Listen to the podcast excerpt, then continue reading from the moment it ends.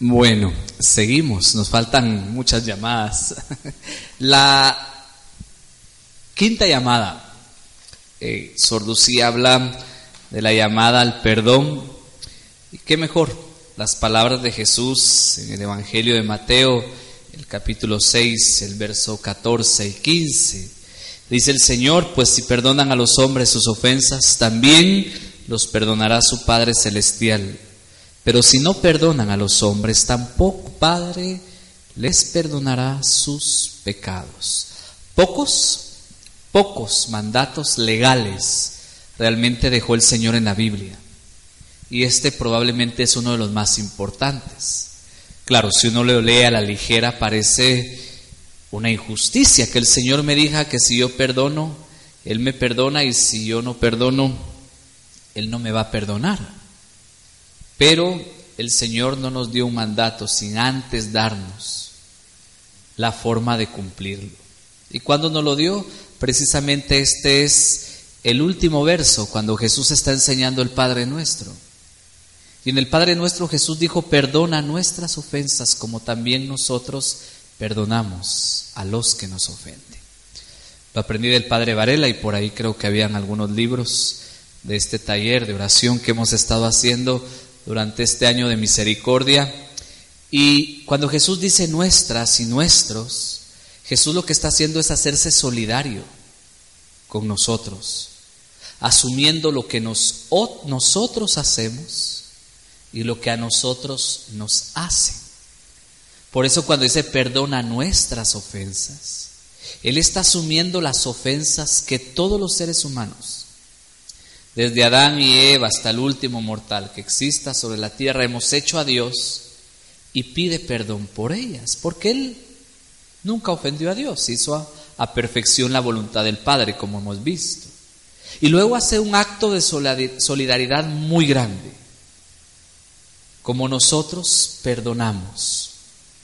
Jesús asume las ofensas que me han hecho a mí y perdona en mí y por mí esas ofensas. Y esto sí es una gran noticia porque hay heridas que el ser humano por su propia capacidad natural no puede sanar. Y hay ofensas que no puede perdonar aunque quiera. Y yo sí comprendo a la gente que dice quiero pero no puedo, porque hay heridas muy profundas. Pues cuando no podamos, el Señor también nos dijo que lo que es imposible para el hombre es posible para Dios cuando yo no puedo perdonar. El Señor perdona en mí y perdona por mí.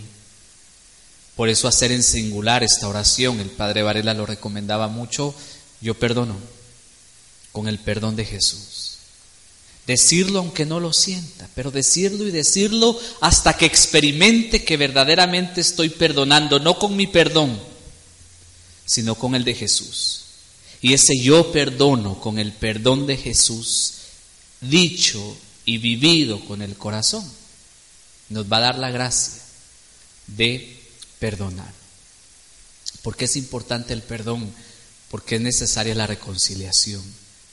Y solo por la reconciliación puede haber paz. Sin perdón no hay reconciliación y sin reconciliación no hay paz. Estamos hablando un poquito de apariciones marianas y valdría la pena recordar aquí a nuestra Madre del Verbo encarnado, Nuestra Señora del Verbo encarnado, como la Virgen se manifestó en Quivejo, en Ruanda. Una aparición que está aprobada por la Iglesia, pero que con tristeza hay que decirlo, tuvo que morir un millón de personas en un genocidio cruento de 91 días para que nos diéramos cuenta que la Virgen verdaderamente estaba hablando en este país y que lo que estaba diciendo era cierto. Y probablemente uno de los mensajes más importantes de Nuestra Señora en Quivejo fue este. La Virgen le dijo al país entero, perdónense, en este país no se han perdonado, perdónense. Recuerden, dijo la Virgen, que un una semilla de rencor, el demonio la puede convertir en un árbol de odio. Entonces de eso se trata la llamada al perdón. ¿Y por qué debo perdonar? Porque Dios me ha perdonado. Él me ha perdonado y porque Él me ha perdonado, entonces yo debo de perdonar. No seamos tan orgullosos y que se nos olvide que así como nosotros estamos ofendidos, nosotros también hemos ofendido a alguien. Y que así como nos han lastimado, nosotros también hemos lastimado. Así que el perdón también es fruto de la humildad de saberme perdonado por Dios, por lo tanto yo debo de perdonar. La sexta llamada es una llamada a la oración.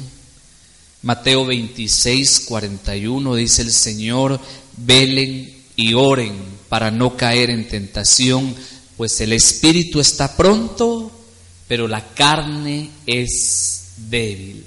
Oración, hermanos, y oración cristiana. Respetamos las otras religiones. Hay un diálogo con las grandes religiones del mundo. Hay que buscar, ya dijimos, la reconciliación. Pero tampoco significa que perdamos nuestra identidad. Si hay religiones que practican ciertos métodos de meditación, de oración, dejémoselos a ellos. Es de ellos. Pero yo tengo una forma de orar. Y es la que Jesús me enseñó, la que la iglesia me enseña. Y si de verdad orásemos, no andaríamos buscando otras cosas fuera de la oración. Entonces hay gente que quiere hacer yoga, tantra, eh, reiki y estas cosas.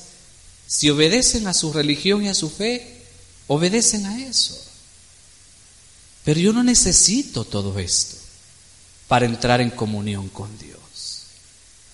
El Señor me enseñó a orar y me prometió que todo cuanto pidiera en oración lo conseguiría. Estas cosas tal vez me ayudarán a relajarme, pero a tener comunión con Dios yo lo veo muy lejano. Si usted quiere tener comunión con Dios, ore. ¿Cómo? Yo creo que Lucía fue muy sabia cuando dio un consejo. Y Lucía dijo, hay muchas formas de orar, pero dice, la mejor oración es para cada persona aquella que más ayuda a encontrar con Dios y a mantenerse en contacto íntimo con Él, de corazón a corazón, palpitando de amor por el Padre, con el corazón de Jesucristo, en la comunión con el Espíritu Santo.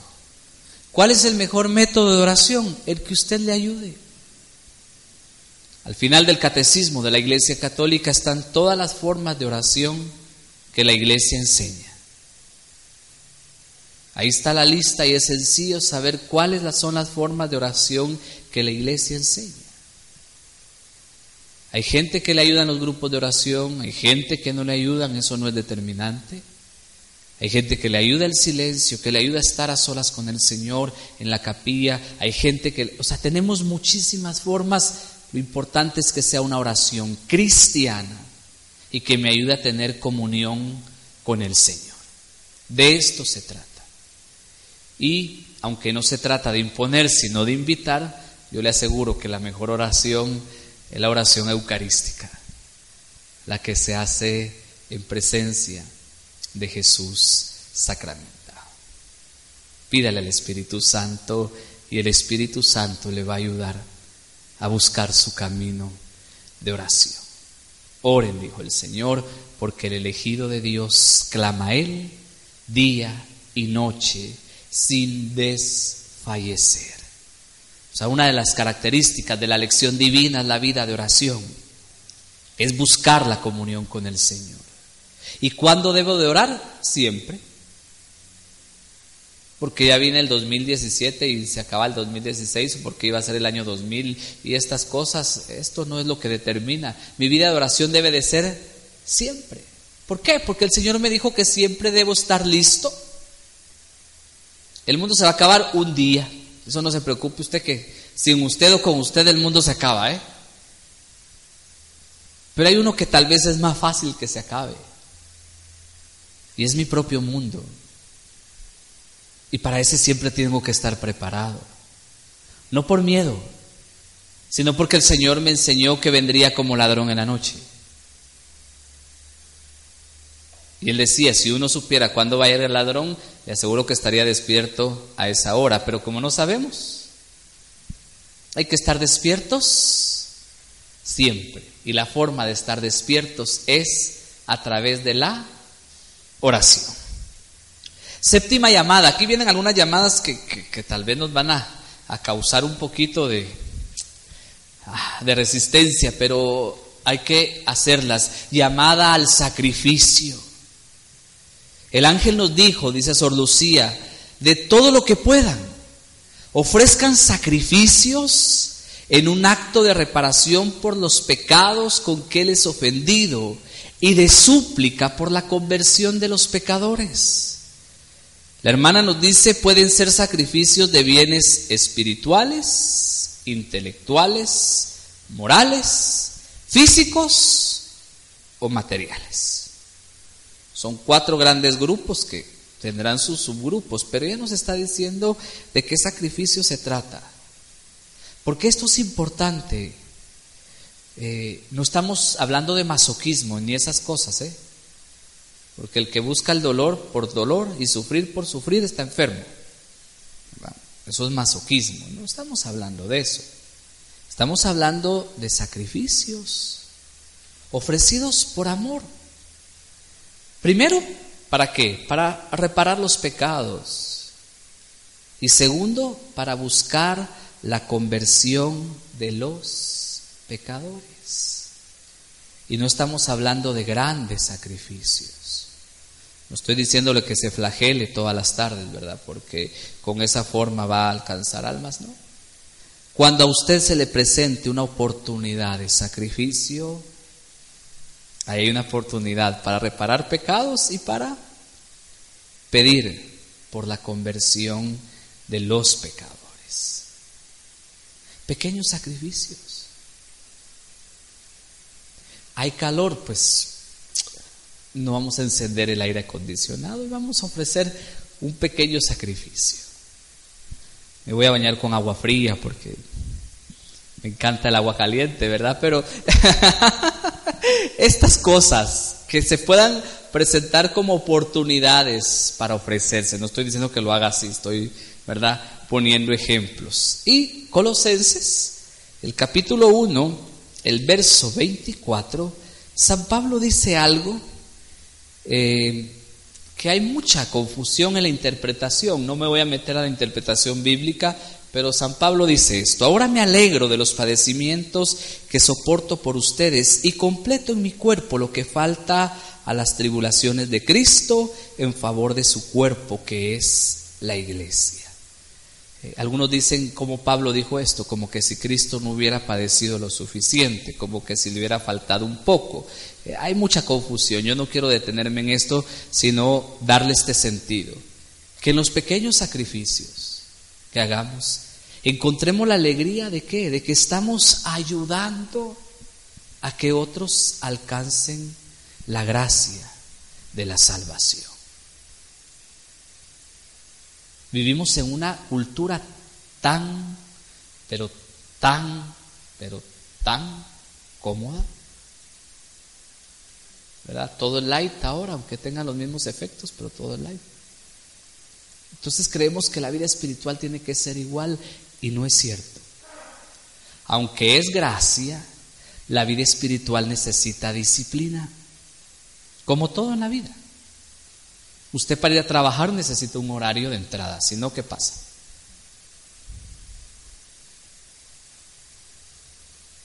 La disciplina es necesaria para lo natural, cuanto más para lo espiritual no estamos cayendo en exageraciones ni en abusos. Siempre estamos, estamos haciendo énfasis en algo. Siempre hay padecimiento, siempre hay sufrimiento, siempre. Pues que tomemos esas oportunidades como oportunidades de gracia para nosotros y para los otros.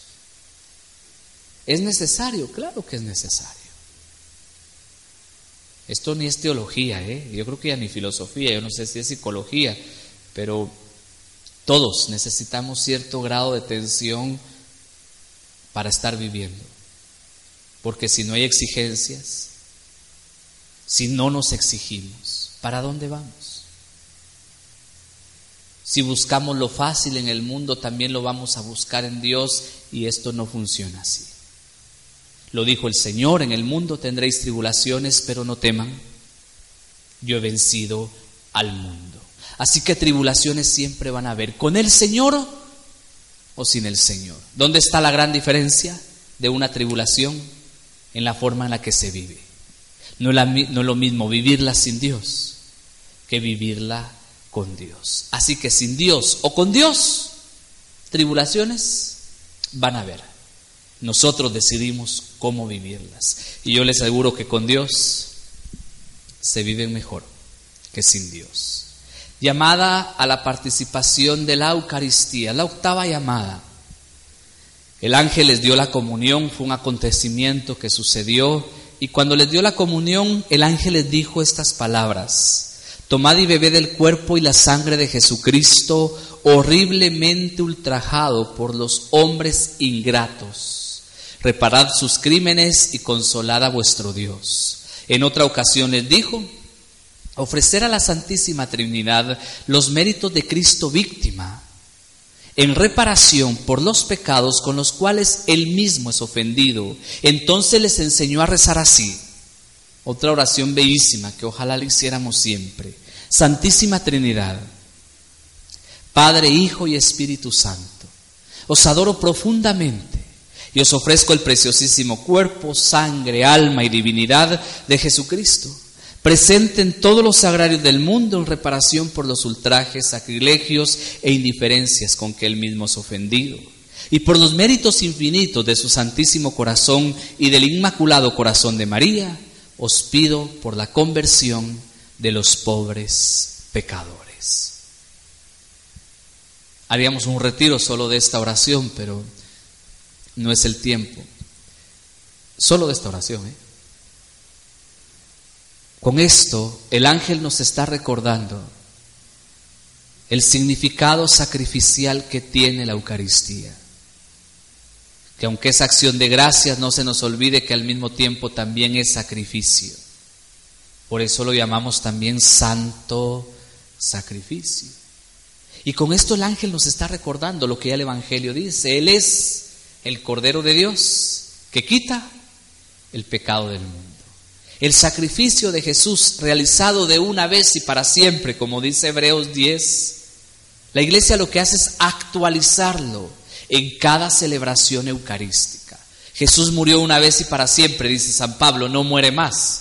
No es que Jesús esté muriendo en cada celebración eucarística como algunos no católicos pretenden decir, es que ustedes matan a Jesús todos los días, dicen algunos. No, no se trata de esto. Estamos actualizando el único sacrificio que Jesús realizó para redimirnos y según Hebreos 10, el único que Dios aceptó para nuestra santificación. Lo actualizamos, ¿por qué? Porque en cada Eucaristía Cristo aplica los méritos de su pasión, muerte y resurrección a los que participan de ella. De esto se trata la Eucaristía. Por eso cuando hay gente que dice es que yo solo voy a misa, pues si solo fuéramos a misa y la viviéramos con el corazón, como decía Juan Pablo II, tendríamos todo, porque la Eucaristía tiene todos los bienes espirituales que la iglesia necesita. Así que todo el bien espiritual que un alma necesita está en una sola Eucaristía vivida con el corazón. De esto se trata el sacrificio de expiación que Jesús hizo en la cruz y que la Iglesia Católica actualiza todos los días a través del sacramento del altar. La novena llamada es una llamada a la intimidad con la Santísima Trinidad. Dice la hermana Lucía, la Trinidad es un misterio que nos fue revelado, pero que solo en el cielo se nos será dado comprender correctamente. Y recuerda el pasaje de la Anunciación, Lucas 1.35, cuando María ha descubierto el misterio trinitario. El padre Varela decía que este es el primer momento donde aparece la Trinidad en la revelación bíblica. Antes de eso no se sabía que Dios era uno y trino. Aparece la Trinidad hasta este momento. Y precisamente la que primera contempla el misterio, adora el misterio y es poseída por el misterio es María Santísima. Él incluso se atrevía a decir algo, no podemos hablar de la Trinidad sin hablar de María. Y si uno lo interpreta mal, se puede equivocar, pero la buena interpretación es esta. Si ella fue la primera criatura que contempló y adoró la Trinidad, como diría Juan Pablo II, allá en el Rosario de la Virgen María, pues qué mejor maestra entre las criaturas podemos tener para la vida de oración si no es esta criatura que veneramos, María Santísima. ¿En qué consiste la oración? En la comunión con la Trinidad. Para eso oramos, para tener comunión con el Padre, con el Hijo y con el Espíritu Santo. Esos tres, como decía Isabel de la Trinidad, que viven dentro de nuestra alma. Porque si Dios está en el cielo, decía Santa Isabel de la Trinidad, y Dios vive en mi alma, entonces el cielo está en mi alma, decía Isabel de la Trinidad, por eso hablaba del cielo en la tierra. Así que si usted quiere ir al cielo de vez en cuando, entre en oración de silencio y contemplación y va a entrar al cielo que está en su alma y entrando al cielo de su alma va a tener comunión con el Padre, con el Hijo y con el Espíritu Santo. ¿Qué más anhelamos si nuestra alma, decía la santa, es un santuario donde Dios habita? Y a ese santuario usted puede entrar todos los días, a la hora que usted determine, para adorar a Dios, como Jesús dijo, en espíritu y en verdad. Décima llamada, la llamada al rezo diario del rosario. La hermana Lucía dice, cuando la Virgen se presentó no teníamos miedo. Atención, porque lo sobrenatural no causa miedo. ¿Qué reconoce ella? Necesitamos la ayuda de la gracia para poder seguir adelante y levantarnos. Mateo 26, 41, el Evangelio de San Mateo, el capítulo 26, el verso 41 ¿Qué nos dice el Evangelio de parte del Señor? Mateo 26, 41. Lo leímos ya, pero vale la pena recordarlo. Velen y oren para que no caigan en tentación, que el espíritu está pronto y la carne es débil.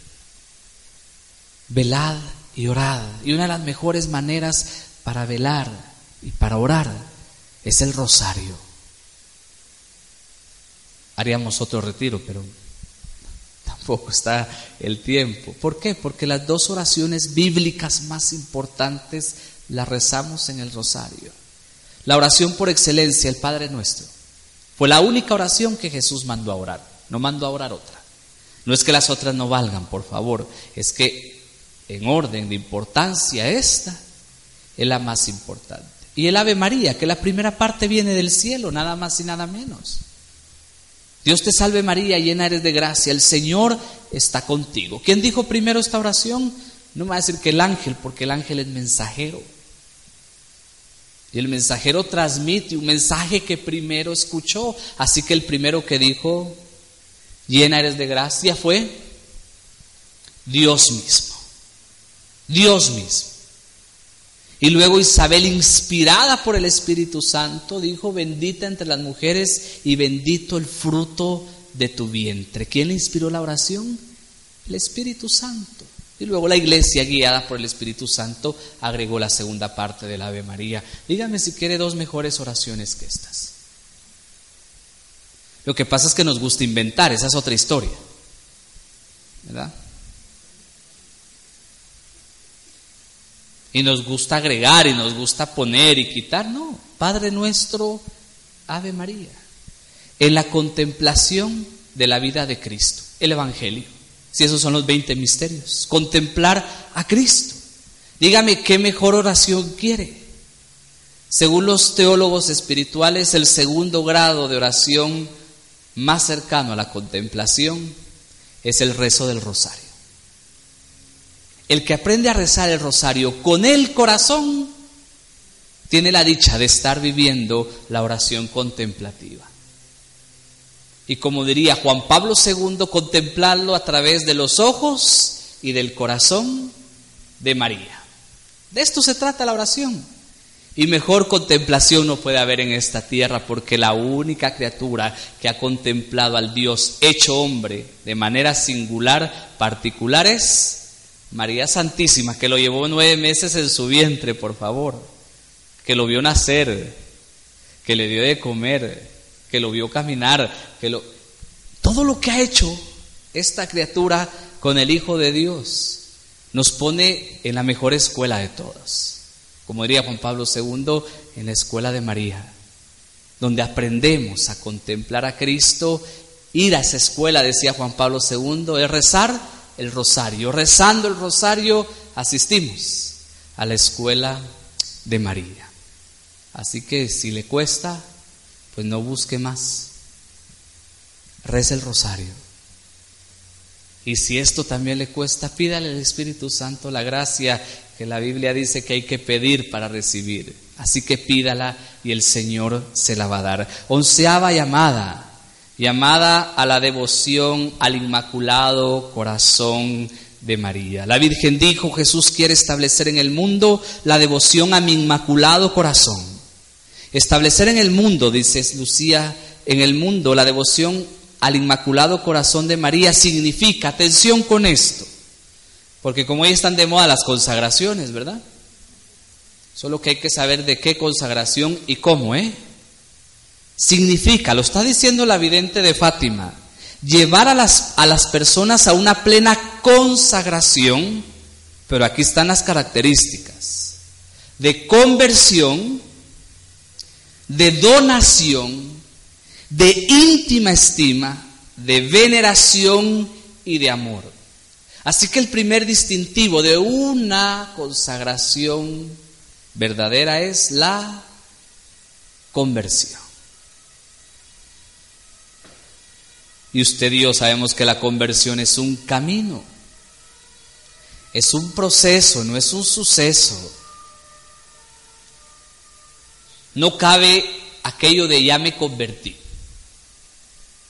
No, estamos en camino de conversión. seis pasos para lograr la conversión, eso no existe. Es que yo ya me convertí, solo Dios lo sabe. Maestro bueno le dijo el hombre a Jesús y qué respondió el Señor. ¿Por qué me llamas bueno? Bueno, solo Dios. Es que los santos, pero ninguno de ellos se sintió santo, nunca. San Felipe Neri decía, prefiero que me digan loco a que me digan santo. Porque al final la locura tiene menos responsabilidades, decía Felipe Neri. Así que la conversión es un camino. De esto se trata una verdadera consagración. ¿Qué nos promete la Virgen? Y esto es bello. Mi inmaculado corazón será tu refugio y el camino que te conducirá hasta Dios. Refúgiese en el corazón inmaculado de María, porque ahí está el mejor camino. ¿Y el camino quién es? Jesús. Yo soy el camino, la verdad y la vida. ¿Y quién mejor que María para conducirnos por ese camino? La Biblia dice que María todo lo guardaba y todo lo meditaba en su corazón. Por eso podemos decir con aquel autor que el corazón de María es como un quinto evangelio, ¿verdad? Porque si María hubiese escrito cuanto vio, cuanto contempló y cuanto guardó, imagínese que no hubiera escrito la Madre del Señor. Así que refugiarse en el corazón de María es encontrar en ese corazón también un evangelio, porque el único camino que lleva al Padre es Jesús, nuestro Señor. Recuérdese la promesa, Génesis 3.15, la criatura que le aplasta la cabeza a Satanás es es María, María, donarse como ella. María dio, no dio algo de ella, María se dio ella. He aquí la esclava del Señor, hágase. De esta donación estamos hablando, de donar la vida.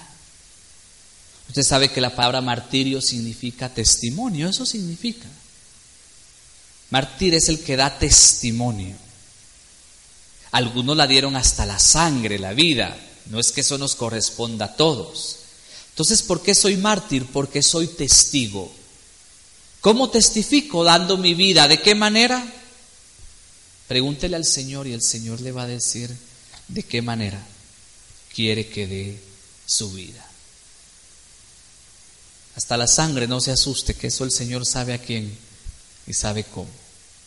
Pero, pero, creo que estamos en tiempos que aunque en este país y en este continente no hay necesidad de derramar la sangre todavía, todavía, porque hay hermanos nuestros que sí la están dando, las situaciones que estamos viviendo exigen ser testigos de Cristo, verdaderos testigos de Cristo. Que no podemos vivir la fe a medias, ¿eh? y no se trata de ser legalista, yo no estoy hablando de eso. No se trata de que cargue el derecho canónico, el, catecismo de la Iglesia Católica y una Biblia y agarre a bibliazos a todo el mundo. No se trata de eso, con eso no va a convertir a nadie. Se trata de la vida. Que la gente vea en mí un evangelio. Que mi vida sea un evangelio para los demás. Que la gente pueda leer en mí a Jesús. De esto se trata. La doceava llamada, y esto parecerá tal vez un poco sencillo, pero es importante la llamada a considerar la vida eterna. ¿Por qué? Poco nos preocupamos por la vida eterna. Y ella dice, mientras que esta es la única verdaderamente decisiva y que perdura para siempre. Mateo 25, 41 al 46. Entonces dirá también a los de su izquierda, apártense de mí, malditos, al fuego eterno preparado para el diablo y sus ángeles, porque tuve hambre, no me diste de comer Tuve sed y no me diste de beber, fui forastero y no me acogiste, anduve desnudo y no me vestiste, estuve enfermo y en la cárcel y no me visitaste. Entonces dirás también esto, Señor, cuando te vimos hambriento, sediento, forastero, desnudo o enfermo en la cárcel y no te asistimos? Y él entonces le responderá, les aseguro que cuanto dejaste de hacer con uno de estos más pequeños, también conmigo lo dejaste de hacer irán estos a un castigo eterno y los justos a una vida eterna. No estoy hablando de extremos. ¿eh? El extremo que cometimos en un tiempo en la Edad Media donde despreciábamos el mundo creyendo que la eternidad era mejor y se nos olvidaba que la eternidad comienza aquí en la tierra. Entonces creíamos que había que escaparse, fugarse del mundo para alcanzar la vida eterna. Eso fue un error. No nos santificamos en el mundo, si por eso nos pusieron acá. Pero hay, hay otro error con esta pseudoteología de la prosperidad. Nos olvidamos de la eternidad. Entonces creemos que la vida consiste aquí, ¿verdad? Como dijo aquel predicador, ¿para qué me sirve el oro del cielo si me sirve en el suelo? O sea, por decir, miren, es aquí, allá arriba ya no nos va a servir. Son dos extremos que hay que evitar. Esta vida es bella y hay que amarla. Y este mundo, decía don Bosco, hay que dejarlo mejor que como lo encontramos. ¿Cuántos criticaron al Papa Francisco por haber escrito una encíclica social sobre ecología? ¿Verdad? Le llovió.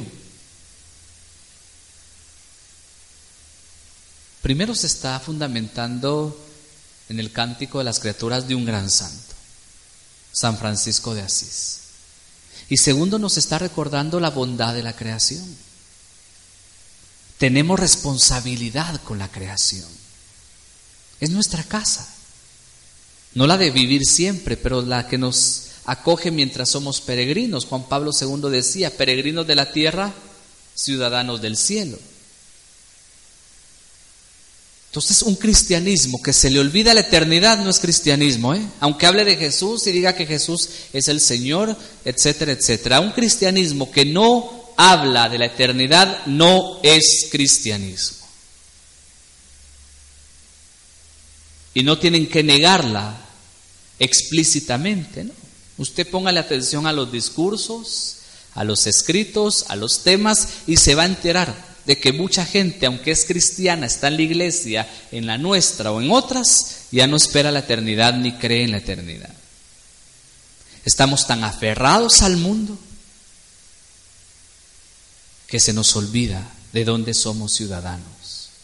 No estoy hablando de despreciar el cuerpo, ya se lo dije, no estoy hablando de despreciar los bienes ni la creación, no, estoy hablando de que no se nos olvide que lo más importante es nuestra alma, porque al final es lo único inmortal que tenemos. Nos lo recordaba nuestro santo, el hermano Pedro. Un alma tenemos, si la perdemos, ¿qué haremos? Decía el santo, ¿Qué haremos? Treceava llamada, una llamada al apostolado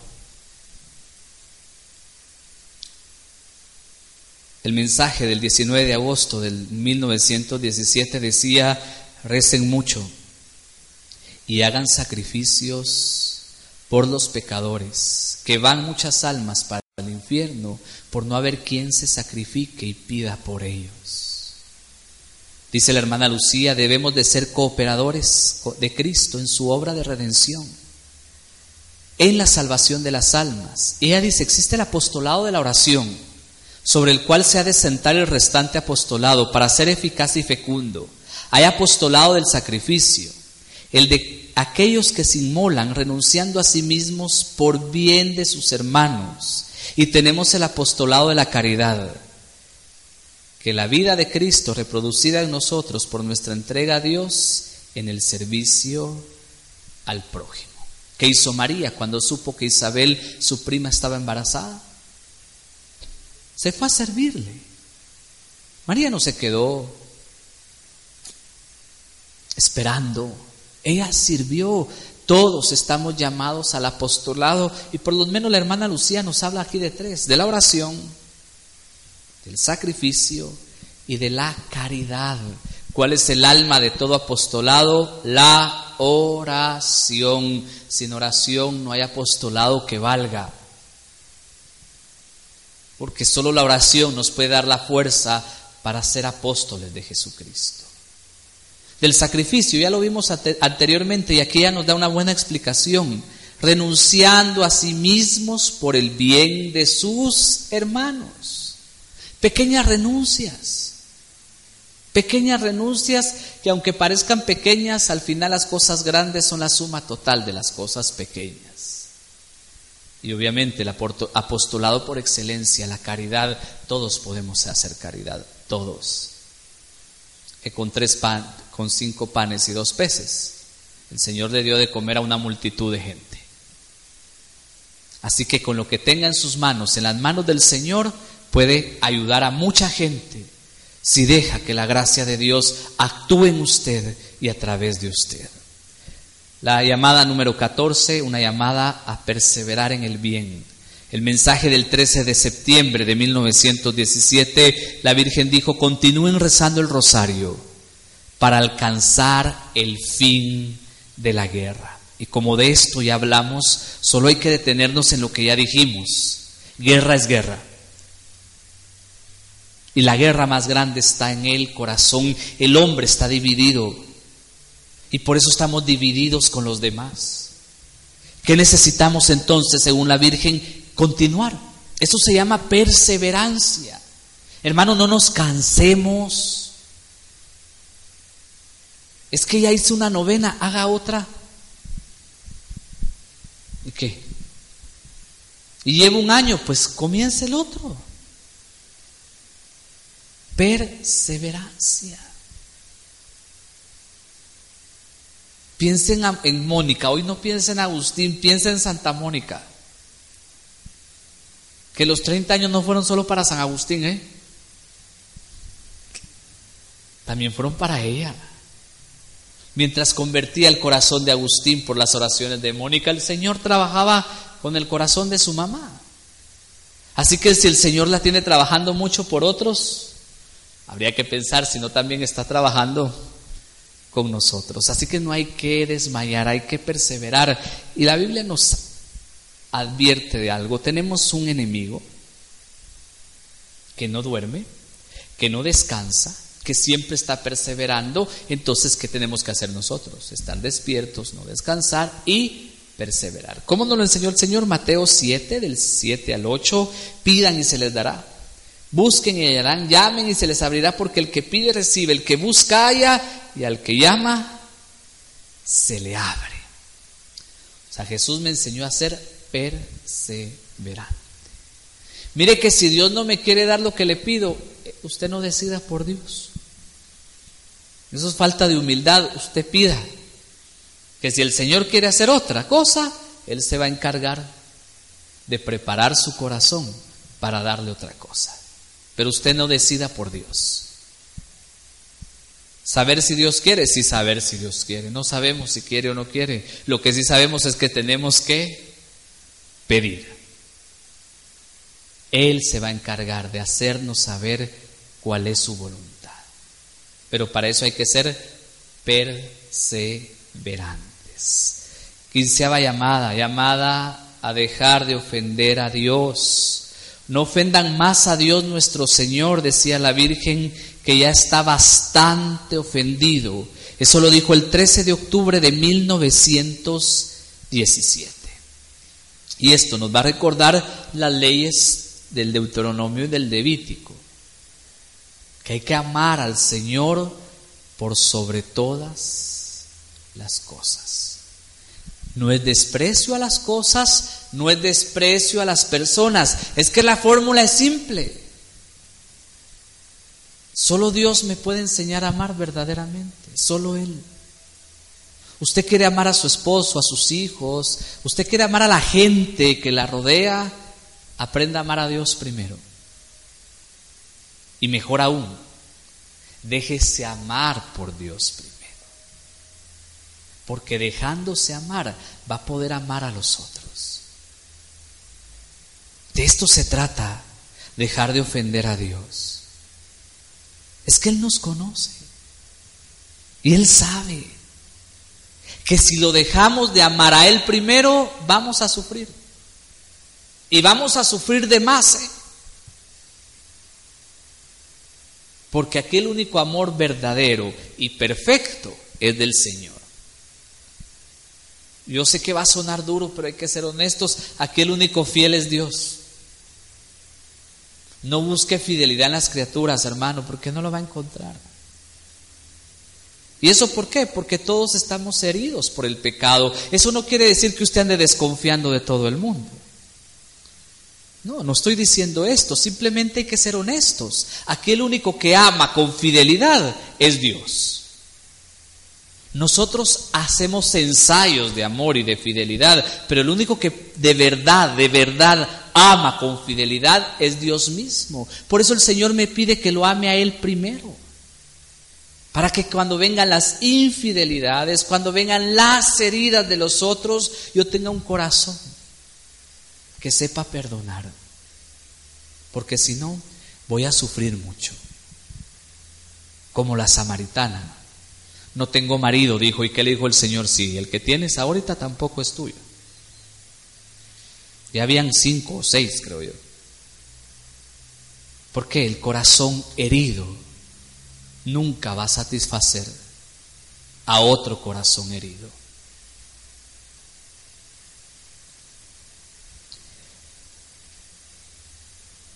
Llamada número 16, y esta sí que es urgente, ¿eh?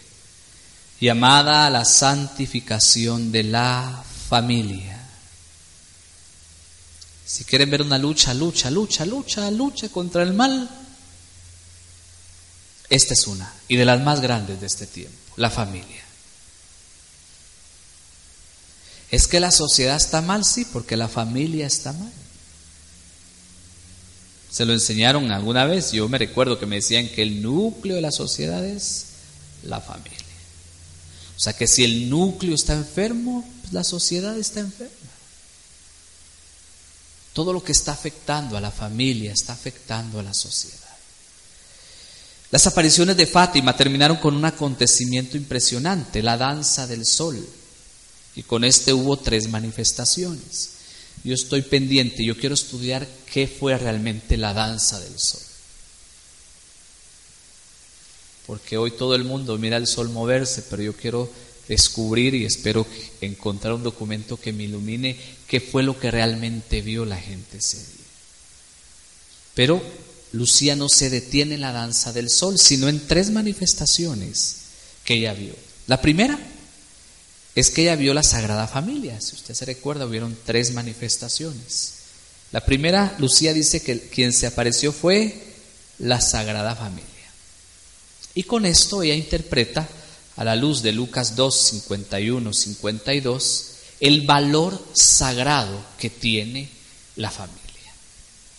Algunos han interpretado, y le digo algunos porque Sor Lucía no dice nada de esto en su libro, que la batalla final contra el demonio es contra la familia.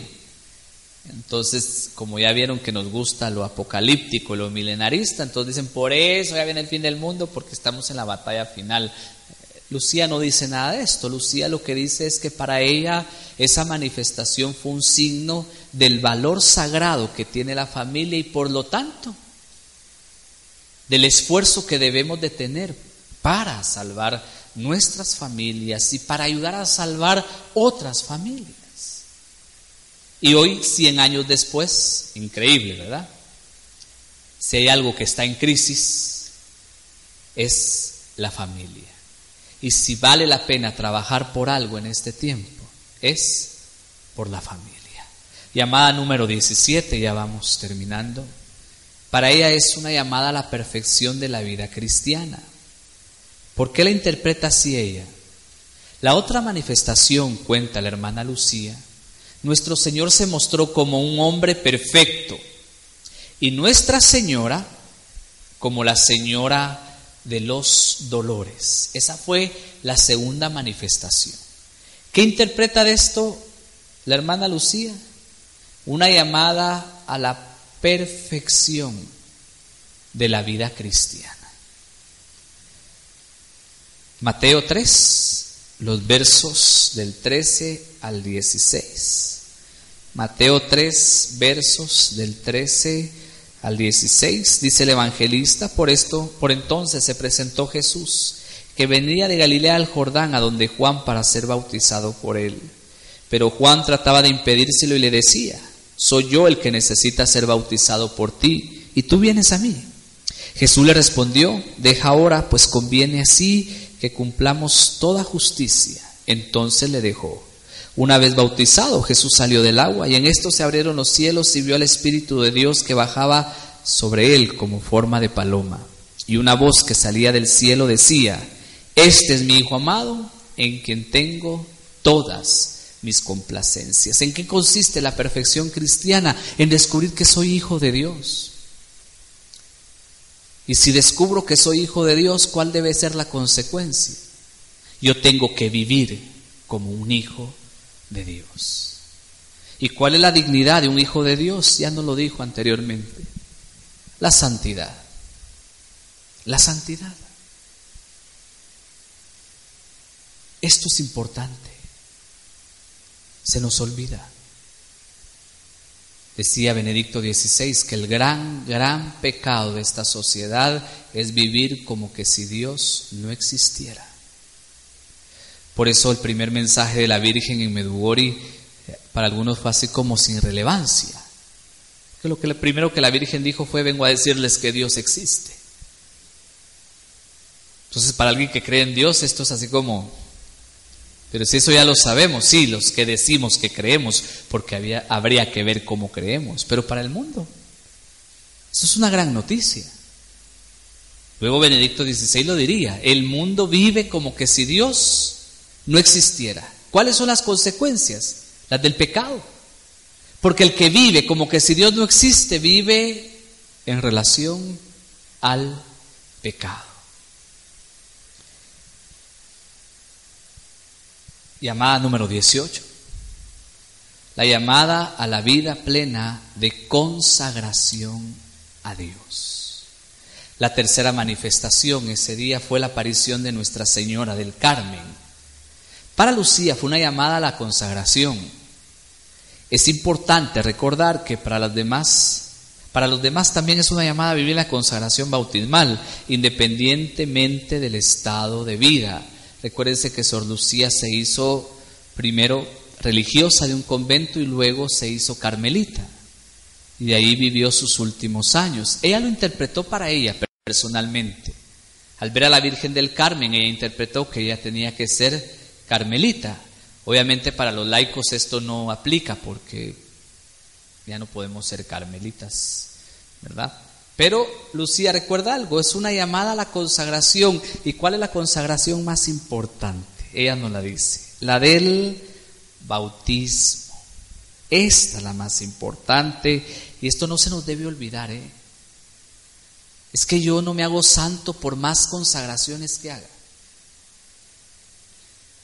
Ya le dije, yo no sé si esto es moda, ojalá fuera gracia. Y si es gracia, bendito sea Dios. Hoy se andan consagrando a todo y a todos, ¿eh? Y se nos olvida que la consagración más importante la de nuestro bautismo. La riqueza de la consagración mariana, según San Luis de Montfort, es precisamente esta, que lo que hacemos es renovar nuestra única consagración, nuestros votos bautismales.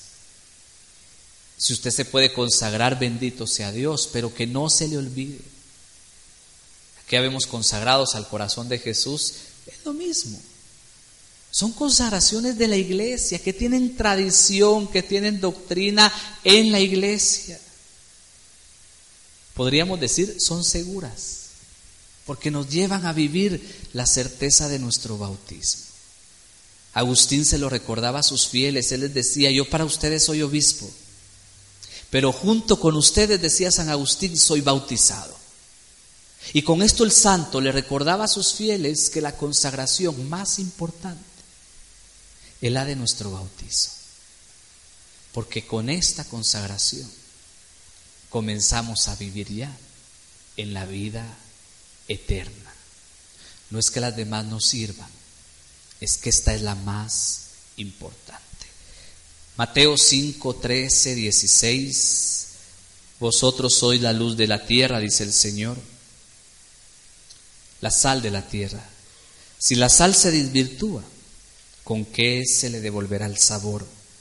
Ya no sirve para nada más que para ser tirada afuera y ser pisoteada por los hombres. Ustedes son la luz del mundo. No puede ocultarse una ciudad situada en la cima de un monte, ni tampoco se enciende una lámpara para ponerla debajo del celemín, sino en el candelero para que alumbre a todos los que están en la casa. Brille así su luz delante de los hombres para que vean sus buenas obras y alaben a Dios, Padre que está en los cielos. De esto se trata la consagración, ser sal y luz del mundo. ¿Para qué? Para que los demás alaben a Dios por las obras que nosotros en nombre de Dios hacemos. Penúltima llamada, una llamada a la santidad y contextos, especialmente del Levítico y del Génesis, Lucía nos recuerda algo que el Vaticano II dijo hace 50 años. La vocación a la santidad es universal. Por el bautismo todos estamos llamados a ser santos. Así que ya no cabe la excusa de que como no vivo en un convento y, yo no estoy metido en un seminario, no puedo ser santo. No, somos santos por el bautismo, así que debemos de santificarnos según el estado de vida que cada uno de nosotros haya elegido. ¿Por qué? Porque es mi vocación por la gracia del bautismo. Levítico 19, 1 al 2, dijo el Señor a Moisés, di a toda la comunidad de los israelitas, sean santos, porque yo, el Señor su Dios, soy santo. Diez reglas para ser santo. No, no es cierto. Son diez mandamientos. No han pasado de moda. siguen vigentes ahí. Y tienen su fundamento en lo que Jesús dijo. Amar a Dios sobre todas las cosas y al prójimo como Él nos ama. Ahí está la regla de la santidad. Como están de moda los cursos de siete puntos, siete métodos, ocho no sé qué, leyes, etcétera. Pues ahí están las leyes que son las mismas hasta que Jesús venga. Se llaman mandamientos y son diez. Vívalos en el amor y por el amor y el fruto es la santidad. Y la última llamada, la número 20, es una llamada a seguir por el camino al cielo. Caminamos para conseguir la vida eterna, dice la hermana Lucía. Recuerdo ahí a Juan Pablo II, somos ciudadanos del cielo y peregrinos de la tierra. Entonces, ¿de qué se trata la vida eterna? La vida espiritual, de caminar a la gloria de la eternidad. Isaías capítulo 63, los versos del 15 al 16. Isaías 63, del 15 al 16, dice el profeta, observa desde, los, desde los cielos y ve, desde su aposento santo y glorioso, donde está tu celo y tu fuerza, donde está tu inmensa ternura ya no tienes compasión de mí. Tú eres nuestro Padre, que Abraham no nos conoce, ni Israel nos recuerda. Tú, Señor, eres nuestro Padre y te llamas Redentor desde siempre. De esto se trata el camino al cielo, de reconocer que Dios es nuestro Padre, que Él es nuestro Redentor y que al final fuimos creados para vivir eternamente con Dios. Para eso fuimos creados. Si usted puede desarrollarse en la vida, tener éxito humano, alcanzar cosas, bendito sea Dios, pero ese no es el fin de la vida. El fin de la vida es llegar al cielo. Si comprendiéramos, y esto solo lo comprendemos por gracia, a la luz del Espíritu Santo, yo creo que nuestra vida sería más plena, sería más feliz y sería más dichosa. Hermanos, yo termino con esto.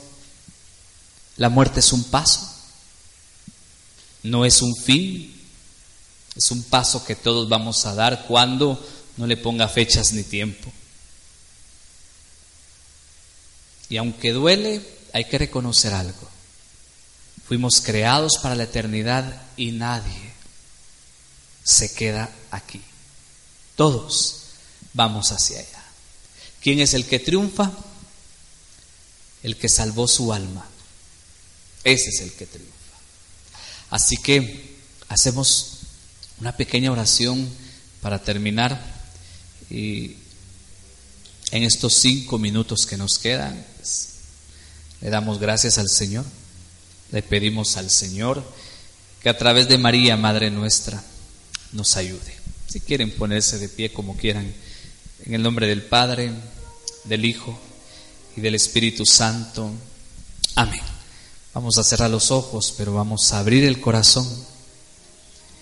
La imagen de María, nuestra Madre, pues Tratemos de guardar y de meditar todo en nuestro corazón.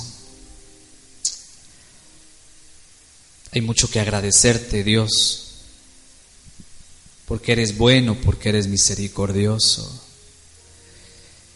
porque tu bondad no tiene límites y como dice tu palabra, porque tus misericordias son nuevas cada día.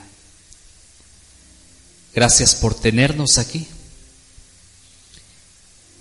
y por darnos la bendición de reconocer que María es Madre nuestra y que por medio de ella,